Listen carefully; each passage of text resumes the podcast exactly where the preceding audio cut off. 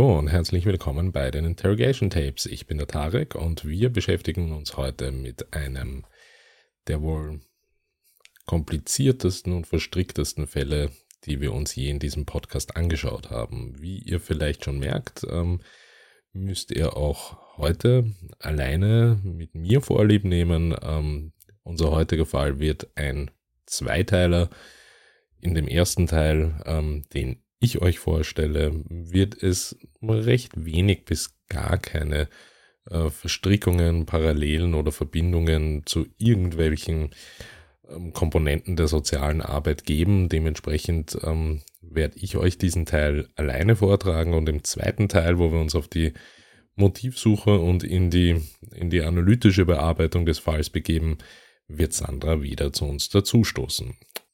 Es geht hier um äh, den Mord ähm, an einem Geschäftstreibenden, nennen wir es mal so, ähm, der Anfang der 2000er Jahre stattfindet und wohl ähm, im Vergleich zu all unseren anderen Fällen bis jetzt ähm, in, in ein recht neues Genre ähm, vorstößt. Und zwar, ähm, hier haben wir nämlich die Verstrickung oder auch die Vermischung von einem Gewaltverbrechen durchaus und ähm, aber auch ganz, ganz ähm, vielen Komponenten der, der Wirtschaftskriminalität. Ähm, das gibt diesem Fall das gewisse Etwas an Mysterium und, und Unergründlichkeit, ähm, die wir jetzt versuchen einmal in diesem ersten Fall rein faktenbasiert zu rekonstruieren. Es ist der 3. April 2006. Die Umzugsfirma JB Moving ähm, war nicht sonderlich erfreut, als sie in ihrem Lastwagen saßen und warteten. Es war 8 Uhr morgens und die Eingangstür ähm, des, muss man schon sagen, Herrenhauses äh, im Tudor-Stil in der Derry Road 10 in sehr, sehr wohlhabenden Greenwich, Connecticut war verschlossen. Sie hatten mehrmals geklingelt, ähm, es hat aber niemand geantwortet. Der Vorarbeiter der Umzugsfirma oder der Umzugspartie ähm, war besonders verärgert, ähm, weil es sich um einen recht ungewöhnlich eiligen Auftrag gehandelt hat. Die Dame des Hauses, ähm, Haley Wolf Kissel, hatte am Freitag zuvor angerufen, um einen Termin zu vereinbaren und ein Team zu beauftragen, die Wohnung und das anschließend, daran anschließend befindliche Herrenhaus auszuräumen und den Hausrat für etwa eine Woche einzulagern, bis sie selbst wüsste, wohin damit. Zwei Tage zuvor hatten Umzugsleute von JB Moving in Stanford, Connecticut drei Transporter mit Möbeln, Kleidung und anderen Gegenständen bereits beladen. Sie hätten ihre Arbeit längst beendet, wenn Frau Kissels Ehemann, Andrew Kissel, nicht zu diesem Zeitpunkt darauf bestanden hätte, über das Wochenende noch in der Wohnung zu bleiben. Das Paar war nämlich gerade inmitten einer recht unschönen Scheidung. Diese war nicht einvernehmlich und die daraus folgende Trennung und ähm, die Meinungsverschiedenheiten und wirklich die hässlichen Streitigkeiten, die daraus folgten, blieben auch den besagten Umzugshelfern nicht verborgen. Diese konnten miterleben, nachdem es einen sehr heftigen Streit gegeben hat, dass ähm, Haley Kissel ähm, nun zum Ende des Streits doch zustimmte, dass Andrew über das Wochenende bleiben könne. Es waren schließlich seine letzten Tage in Freiheit. Ähm, in der darauffolgenden Woche sollte er sich nämlich ähm, schon bei einem Bundesgericht einfinden, um sich in einem umfangreichen Betrugsverfahren schuldig zu bekennen. Seine nächste Adresse wäre somit eher ein Bundesgefängnis, also wollte Haley ihm die verbleibende Zeit in einer vornehmen Umgebung, wie soll man sagen, gönnen. Die Möbelpacker wurden gebeten, an diesem besagten Montagmorgen, an dem unsere Geschichte gerade begonnen hat, wiederzukommen, um die Schlafzimmereinrichtung, die Andrew benutzen würde, und die letzten Habseligkeiten der Kessels abzuholen. Das heißt, durch Andrews Verbleib in dem Haus hat sich ja, der komplette Umzugsprozess genau um die Schlafzimmermöbel gedreht und um das ihm noch verzögert. Und hier konnte Andrew nun aber die restliche Möblierung im Schlafzimmer noch nutzen. Die Umzugsleute waren nun eifrig dabei, ihren Job zu erledigen, in der Hoffnung, ähm, dass sie das Gezänk äh, der Kissels nicht mehr miterleben mussten. Frustriert darüber, dass sie nicht in das Haus gelangen konnten, riefen sie ihren Chef an, Doug Reuner.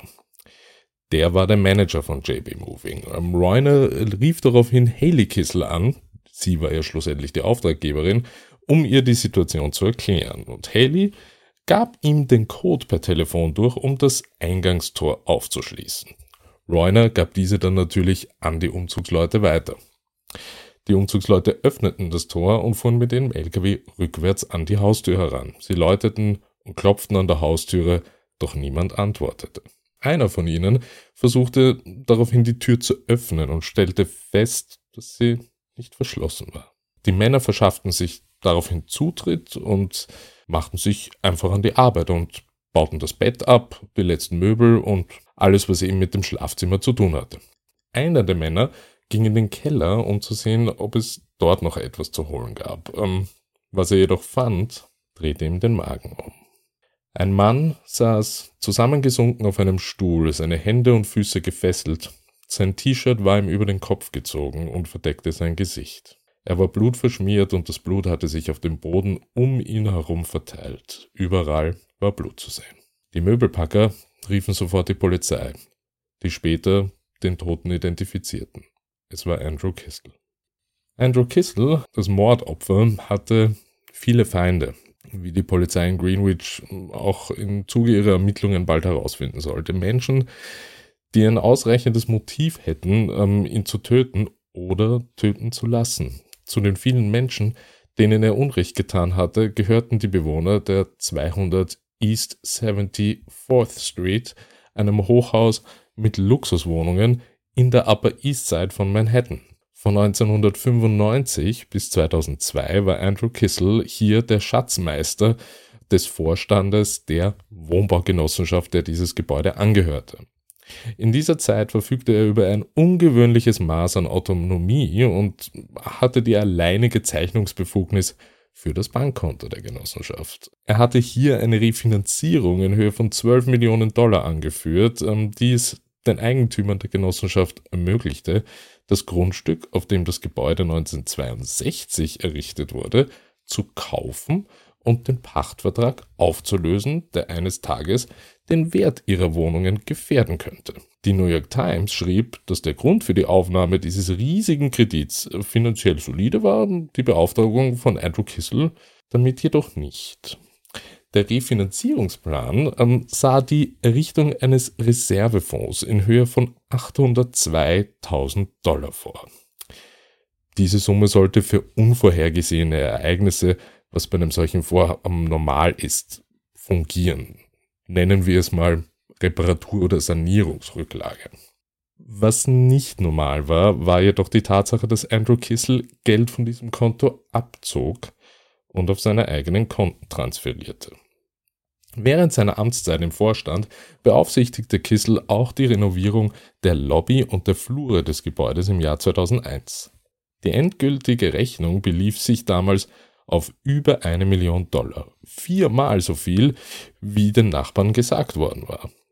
Ein Bewohner schätzte die Kosten für Farbe, Tapete und Teppichböden allein in den Fluren auf 50.000 Dollar pro Etage. Eine Prüfung abgab später, dass Zahlungen in sechsstelliger Höhe an Lieferanten geleistet wurden, die in Verdacht standen, unter Kissels Kontrolle zu stehen. Dem New York Magazine zufolge richtete Kissel eine Kreditlinie für das Gebäude ein, fälschte Unterschriften, kopierte Kontoauszüge und nahm schließlich unter dem Namen der Genossenschaft einen Kredit in der Höhe von 2 Millionen Dollar auf. In dieser Zeit hatte Kissel auch seine eigene Wohnung renoviert, indem er an seine Ein-Zwei-Zimmer-Wohnung angrenzende Studio-Apartments kaufte und sie zu einem Luxus-Duplex mehr oder weniger zusammenlegte. Aus den Unterlagen geht hervor, dass er 1992 295.000 Dollar für die Einzimmerwohnung und anschließend 160.000 und 350.000 Dollar für die beiden Studios bezahlt hatte. Schließlich verkaufte er das Doppelhaus für fast 3 Millionen Dollar. Alles in allem gelang es Kissel während seiner Zeit im Vorstand der Genossenschaft 3,9 Millionen Dollar aus dem Gebäude zu veruntreuen. Dieser Vorstand fand schließlich heraus, was er getan hatte und konfrontierte ihn damit. Ähm, Kissel gestand seine Taten und ähm, erklärte sich bereit, dem Vorstand 4,7 Millionen Dollar zu zahlen, wenn dieser zusagte, die Angelegenheit nicht vor Gericht zu verfolgen. Im Oktober 2003 zahlte Kissel den Betrag und war zuversichtlich, dass die Angelegenheit damit erledigt war und der Vorstand nicht an die Öffentlichkeit gehen würde. Kissel zog sich unmittelbar darauf ähm, aus der Genossenschaft ähm, zurück und ähm, auch aus Manhattan und zog eben nach Greenwich in Connecticut, wo er sein Traumhaus baute, eine maßgeschneiderte Villa äh, in der Quaker Lane ähm, Nummer 58. Ein Kindheitsfreund ähm, erzählte hier an dieser Stelle ähm, dem Advocate ähm, aus Stanford, Connecticut, dass Andrew Kissel als Junge Modellautos liebte. Er sagte, Zitat, er baute hunderte davon zusammen, bemalte sie sorgfältig und versah sie mit kleinen Streifen. Kissel ist seiner Leidenschaft für Autos nie erwachsen und zum Zeitpunkt seines Todes besaß er 30 Oldtimer, darunter vier Ferraris, einen umgebauten Mercedes Kombi, eine Sammlung im Wert von Millionen. Außerdem besaß er laut Bloomberg.com ähm, eine 75 Fuß lange Yacht ähm, im Wert von 2,85 Millionen Dollar. Kissel hatte eine unstillbare Gier nach luxuriösen Spielzeugen, die er sich nur selten verkneifen konnte. Natürlich hatte er nicht das Einkommen, um seine verschwenderischen Wünsche zu erfüllen, aber das hielt ihn nicht davon ab. Ähm, er hatte gelernt, dass Geld immer wieder verfügbar war, wenn man wusste, wie das System funktionierte. Kessels Jugendfreund erinnerte sich, dass er als Junge unnahbar und etwas, laut seiner Aussage, hochnäsig war. Er war schüchtern und vermied oft Blickkontakt zu seinen Mitmenschen. Als Erwachsener wurden seine Persönlichkeitsprobleme durch Drogen- und Alkoholmissbrauch noch verstärkt. Aus den Gerichtsunterlagen geht hervor, dass bei ihm Alkoholabhängigkeit, bipolare Störung, Kokainmissbrauch, Impulskontrollstörung, posttraumatische Belastungsstörung und antisoziale Persönlichkeitsstörung diagnostiziert worden sind. Dazu kommen wir dann im Detail mit Sandra in unserer zweiten Folge. Vielleicht war es diese Kombination aus persönlichen Problemen und Süchten, die ihn dazu brachte, Millionen von Dollar von Investoren, Familienmitgliedern, Banken und anderen Kreditinstituten zu ergaunern. Andrew hatte von allen möglichen Leuten Geld genommen, sagte sein Vater William Kissel der New York Times. Von seinem Schwiegervater, von Freunden, von seinem Bruder Robert, von allen und sie haben alle die Zeche bezahlt. Andrew hatte eine Immobilienentwicklungsfirma namens Hanrock mit Büros in Stanford gegründet. Der Name Hanrock setzte sich aus den Anfangsbuchstaben seiner Frau Haley, ihm selbst, seiner Schwägerin Nancy und seines Bruders Robert zusammen. Als eine Notarin, äh, die für Hanrock arbeitete, das Unternehmen verließ, gelang es Kissen nach Angaben der New York Times, ihren Stempel zu, naja, sich anzueignen und ähm, damit falsche Hypothekenfreigaben für Immobilien in New Jersey, Connecticut und Vermont einzureichen. Die New York Times schrieb, dass Kissel behauptete, dass alte Kreditgeber ihre Ansprüche auf Grundstücke aufgegeben hätten und neue Kreditgeber dazu brachten, neue Darlehen für diese Grundstücke ohne angemessene Sicherheiten zu gewähren. Mit diesem auf betrügerische Weise geliehenen Geld konnte Kissel seinen verschwenderischen Lebensstil aufrechterhalten. Doch als sein finanzielles Täuschungsmanöver jedoch aufgedeckt wurde, wurden zahlreiche Gläubiger wütend und jeder von ihnen ist nun ein möglicher Verdächtiger in seinem Mordfall. Bis auf einen Investor, seinen Bruder Robert. Drei Jahre vor Andrews Tod war Robert Kissel ebenfalls ermordet worden. Und das war bereits der erste Teil des ähm, Mordes von Andrew Kissel und vor allem des beruflichen und eher betrügerischen beruflichen Werdegangs äh, von Andrew Kissel.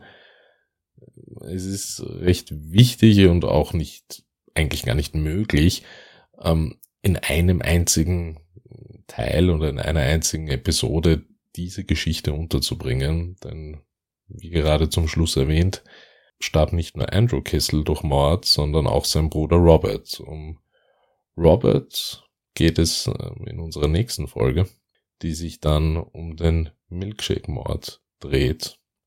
Es handelt sich hier also um zwei ermordete Brüder. Wie diese beiden Morde zusammenhängen, zusammenhängen könnten und was am Ende in der Rechtsprechung einfach als Ergebnis dastand, das erfährt ihr beim nächsten Mal. Tschüss.